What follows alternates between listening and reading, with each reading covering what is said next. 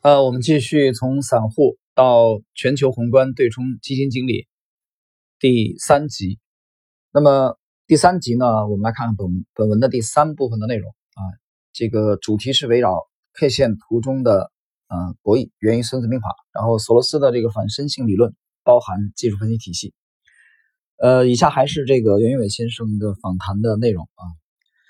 技术分析对交易非常有帮助，说技术分析无用的人。大多数根本不懂技术分析，呃，这话讲的非常精彩，我再点评一句，非常精彩。你你不懂吗？你肯定说它没用吗？我之前节目讲过啊，在书店里，呃，我看到过这样一本书，这个我为什么放弃技术分析？这个，我当时心里想，呃，我尊重你你的这种观点啊，就是就像就像每个人，就是你的这个每天的主食啊，如果在意大利，你可能是披萨啊，可能是这个空心粉。啊，但是如果你在中国的陕西的话，那可能就是啊，每周都会吃肉夹馍，啊，吃这个叫什么？嗯，这个这个这个陕陕西这个岐山臊子面，啊，夏天你可能会吃这个呃陕西的这个米皮米皮或者凉皮，对吧？但同样你在中国的云南的话，你可能就吃的就是什么啊，这个这个什么汽锅鸡啊，啊，什么过桥米线啊，那你觉得有什么区别吗？我觉得区别不大。但是不不能因为说你没有吃过肉夹馍，你就觉得肉夹馍狗屁不是啊，这是有问题的。哎，你不了解它，或者说你不懂啊，所以袁先生这句话讲的非常好，说它没用而是因为你不懂，所以你不会用。我个人认为，技术分析包含哲学和博弈，因为技术分析做到一定境界以后，分为技术分析和反技术分析。哎，这个提法很新颖啊，我们来看看它怎么定义的反技术分析。关于这一点，我之前的节目啊，在牛股模型那个专辑里边，我提到过这个，呃，整个的资本市场其实都是啊一个博弈的市场啊，就是欺诈与反欺诈这个观点我已经提出来，其实很多年了啊。其实有喜马的这个专栏之前，我在写文章的时候就提过这个观点。现在有很多基本面流派批评技术分析的人，但如果你说技术分析是错的，那反技术分析就一定是对的。基本面和技术分析在结果趋同的。逆境下，最大的区别在于信号仓位的权重。我们举一个简单的例子，呃，课本上可能会写 RSI 达到七十是高风险状态，应该要退出。我解释一下，这是传统的这个 RSI 的用法。但对那些龙头股来说，RSI 在七十的时候去追是最安全的，因为后面还有很大一段加速的涨幅，而且 RSI 越往上越钝化。比如股价前期涨百分之二十，RSI 可能就到了百分之呃到了七十。但后面 RSI 要想到九十，可能股价得涨百分之五十，甚至翻番，才能触碰到极限值。那如果说你听书本的，你会错过主升浪。啊，这是袁伟先生举的一个案例啊。当然，你对这个数值啊，这个七十啊、七十五啊，这个你你别太较真儿啊。有些人很较真儿的。杠精，我们继续。所以课本上写的跟打仗中的实际很不一样。同样是对龙头股，对有趋势的股票。和对没有趋势的股票所用的技术分析方法也不一样，不能用一个招式去适应所有的股票或者适应所有的经济周期。我估计很多说技术分析无用的人，连这一点都不领悟。啊，非常好啊，点评的非常非常的精当啊，这是袁先生的这个原话啊。我们继续，为什么现在有这么多人说技术分析不管用？我觉得主要是还是因为入门的门槛太低，街头卖菜的大妈看一下可能都会用，所以技术分析使用者基数太大。但真正有体系能用好技术分析的人其实很少。我这里要岔开解释一下啊，他说这个街头卖菜的大妈可能看一下都会用，呃，我觉得其实看一下他也不会用啊，这些大妈在乱用啊，比如看到这个 MACD 的金叉啊死叉，那你觉得或者超点这个个传统意义的这个超买超卖，你认为他就会用吗？所以我觉得这个所谓的大妈看一眼就会用，这是一种假象而已，就这个假象其实害了很多人。啊，他要去拿拿钱，无数次的这种试错，最后一辈子也试不出来。其实最终原因是他根本不会用。另外，技术分析也可以用来做风险管理。很多投资者终生都无法区别交易和风险管理的不同。为什么说技术分析重要？单从市盈率这个价值投资的常用指标就可以看出来。啊，P，呃，这个除以 E 等于，啊，就是等于这个。啊，P 分号 E 等于 P 除以 E，这三个其实都是变量，没有一个是定量。这也是为什么我一直反对目前很多价值投资说 A 股十二倍市盈率对投资有很高安全边际。我认为没有那么安全。呃，我对这个市盈率这个事儿啊，大家其实你听我整个的专辑啊，整个的专栏，其实包括之前的两百多集的牛股模型的节目里面，呃，包括在我的知识星球啊，我知识星球的名字已经更名了，就叫半亩红。在里边，你你你会发现一个现象，就是写这个一图千金的第二部的随笔啊，在知识星球。啊，半亩红的知识星球里面，你会你会看到市盈率这三个字几乎没有出现过，应该在我印象中应该没有出现过。啊，一图千金系列应该我们已经陆续更新了十几集了，啊，就是在讲最实用的这个这个选股的技巧。那么怎么去把握主流的热点？那么这里头没有市盈率这三个字，应该这个东西我觉得是一个可有可无的东西。当然，这个东西我是觉得大多数情况下没有多大用处，只在极端的情况下有用处。啊，你说什么叫极端情况？我觉得是大牛市的这个最狂热的时候啊，和大熊市的这个这个熊市的后期，我觉得在这两种极端的情形下有用啊，有一定的参考价值吧。啊，在中间我觉得就没什么用，我们我们不看的，我们完全不看这玩意儿啊。这一点你看西方也是有有有有这个差异啊。比如说维莱奥尼尔他就觉得这玩意儿没什么用，但是戴维瑞恩他就觉得有用啊。这这哥俩是这不是这哥俩啊，这这两代人他俩是师徒。戴维瑞恩投在这个威廉奥尼尔的这个门下，但是他就觉得市盈率还是有用的啊。威廉奥尼尔觉得市盈率没什么多大用处。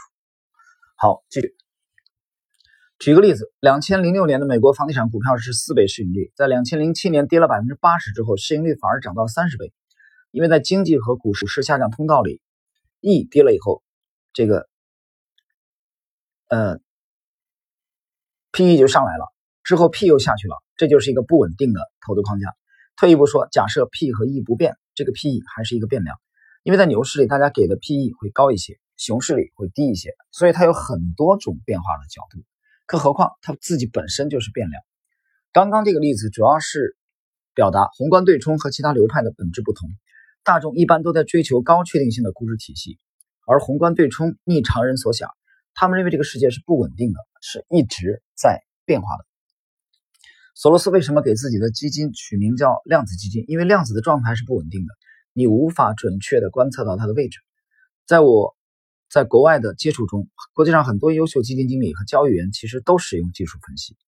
虽然很多人都啊对外都说价值投资，但实际上他下决策的那一刻经常用技术分析。索罗斯的量子基金历史上最好的基金经理斯坦利·朱克米勒说，他的投资体系里技术分析占百分之八十的比重。啊，威灵顿基金旗下有一支二十亿美金规模的对冲基金，以前是是我的客户。他们所有的交易信号全部基于技术分析，而且是长线投资。华尔街有一种说法，金融炼金术是最好的投资哲学，但这是一本天书，没几个人能看得懂。其实，佛罗索罗斯的这个反身性理论包含技术分析和语言。这本书写的很有意思，他首先说技术分析很管用，然后又说书里只探讨基本分析，市场上有三大流派。一，第一大流派是基本面分析，就是你抓到内在价值就能决定价格。啊，这个不用说啊，我解释一下，这这个这个派别最著名的就是本杰明格雷厄姆啊，塞斯卡拉曼这种。当然了，格雷厄姆我们知道是巴菲特的这个呃教父级的人物，一生影响他最重要的三个人啊，他爹，这个老巴菲特，格雷厄姆，第三是查理芒格。第二，第二种流派是随机漫步啊，就是说你无论做什么分析都没用。所有的信息都已经包含在价格里了，你根本你拿以前的价格根本不可能去预测未来啊！这一派其实我我这里点评一下啊，这一派这个随机漫步啊，这个作者写的袁伟先生这个讲的这个这派其实也就是有效市场假说的这一派，这派最有名的啊，我跟大家解释一下，很多人可能还不太了解，这一派最有名的其实就是尤金·法玛啊和莫顿这些人啊，这些这个美国的这些教授啊，他们创立了这个有效市场假说。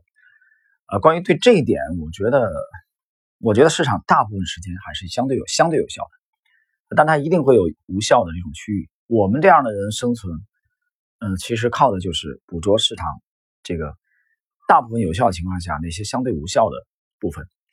好，看作者袁伟先生讲的第三点，第三种就是反射理论啊，就是索罗斯的，他补了一句说技术分析非常有用，但是今天我们讲基本面分析，但实际上。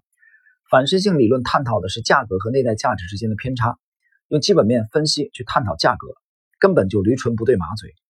其实他用了很多技术分析的逻辑在里面，只是没有明说。你看，索罗斯也经常不明说啊。还有一点可以证明他写的是技术分析啊。为这本书写序的人叫保罗·都德啊，其实就是保罗·都德·琼斯，是宏观对冲基金里一线梯队的大师。那么，在保罗·都德的教育体系里，技术分析占很大的权重。他本人曾甚至亲自去这个弗吉尼亚呃弗吉尼亚大学学教授技术分析课程。另外，呃，我在法国工作的时候，保罗·都德本人还曾经订阅过我写的基于技术分析的宏观交易报告啊。保罗·多德·琼斯呢，我们之前有过介绍啊，这里简单点评一句：八七年的时候，他根据图表的这个呃图表的这种变异啊。敏锐的捕捉到了这个这个八七年股灾的时候，嗯，捕捉到了这个做空的机会啊。那那一年他的获利非常的丰厚。保罗·多德·琼斯的啊这个旗下的基金。好，我们继续。我个人把技术分析可以分成四个派别或层次：一、图形派，这个属于初级阶段。说技术分析不管用的人，很多还停留在图形分析的初级阶段啊，初级阶段。你比如说，这些人可能会我点评啊，这里边可能他可能会现实上很痴迷这个双底啊，啊 W 底啊，啊就是 W 这个这个头肩底啊，复合头肩底啊，啊圆底啊，啊 V 型反转啊，啊像像像像这种的，比如说这个这个巨型整理啊，等等等等，还是等于说还停留在这个阶段。第二，量化统计派通过技术分析的信号形态可以做一些归纳。第三，哲学派 K 线实际上是从日本的兵法演变而来的。追根溯源，就是《孙子兵法》里的风林火山四个形态，再演变成各种 K 线组合。K 线图中实际上包含了很多中国的古典哲学理论，比如 K 线里面的阴阳转换跟太极图有很密切的联系。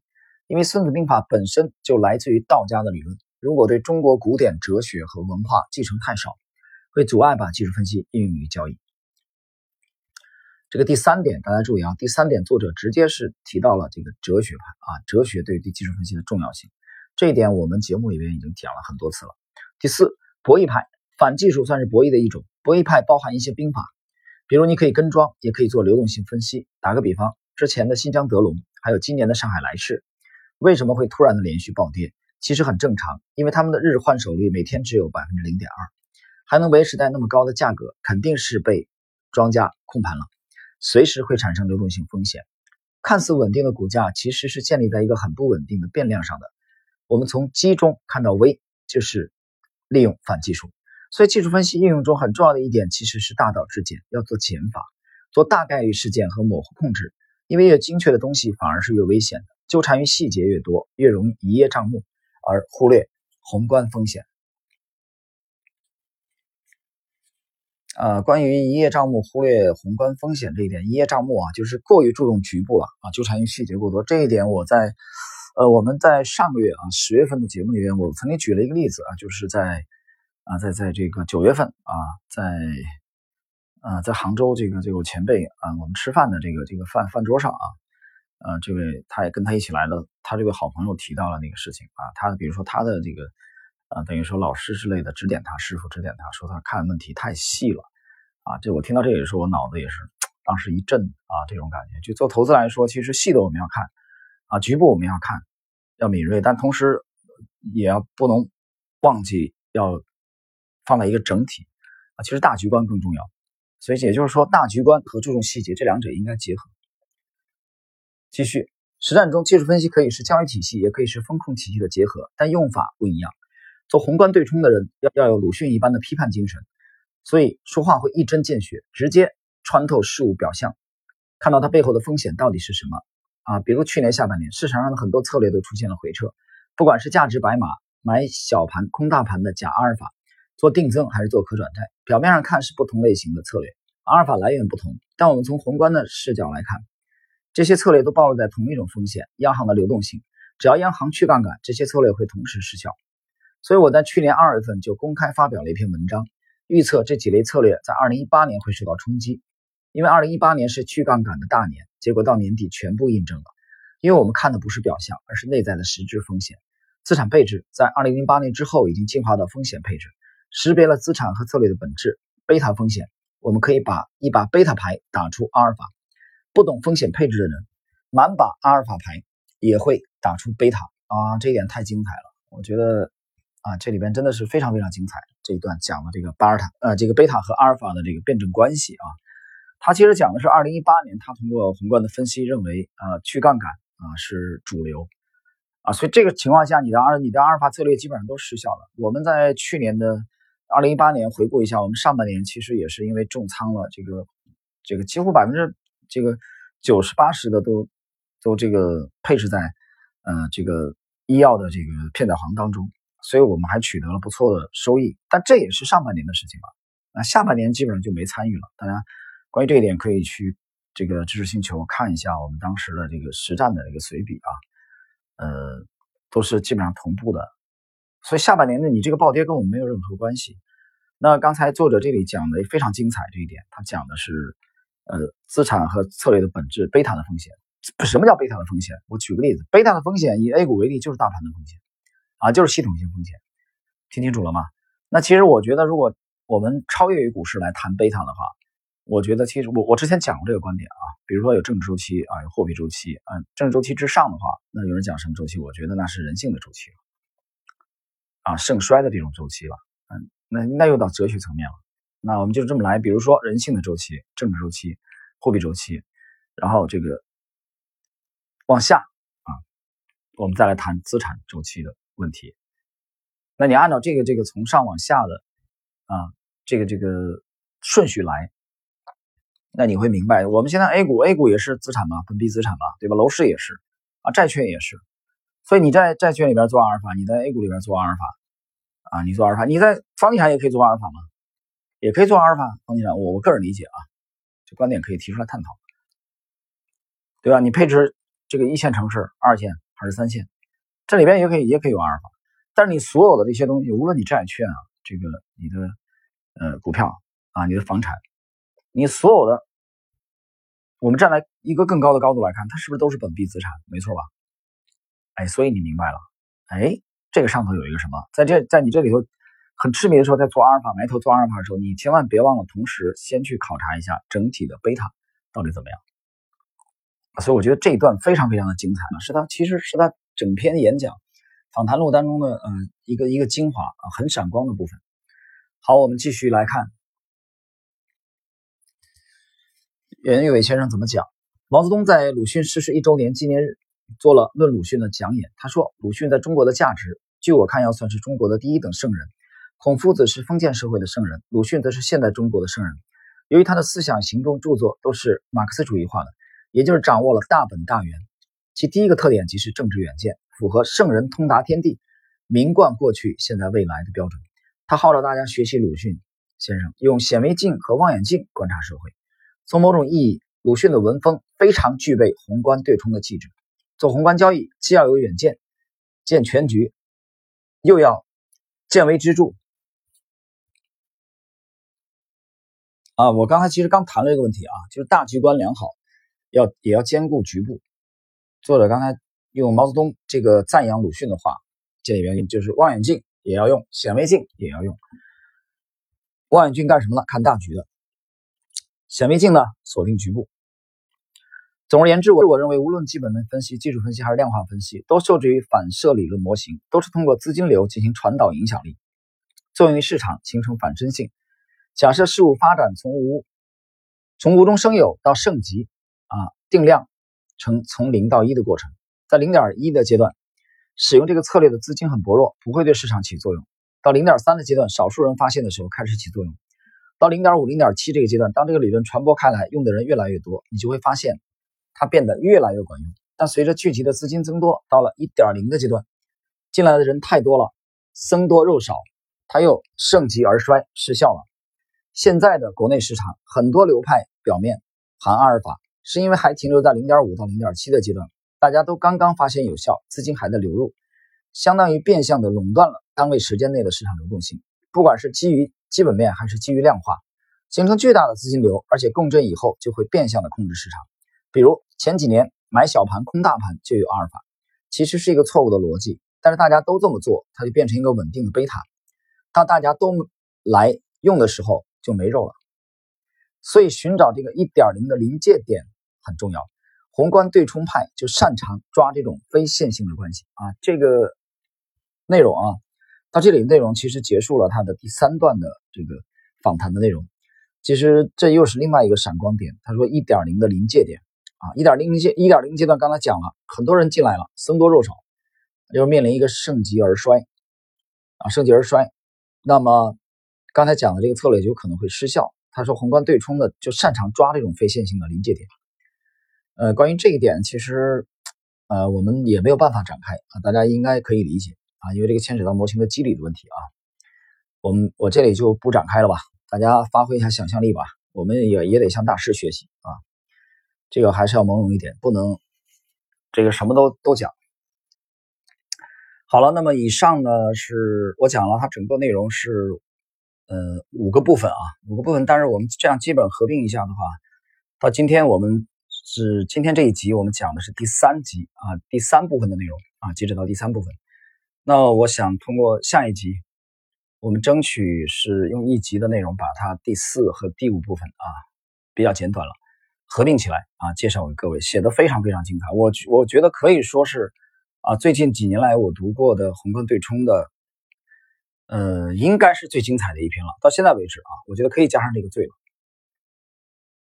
啊，不但是交易做得好，而且文笔非常好。我我认为是。应该是大家可以学到很多东西。好了，今天呢，我们这一集就到这里啊，祝各位周末愉快。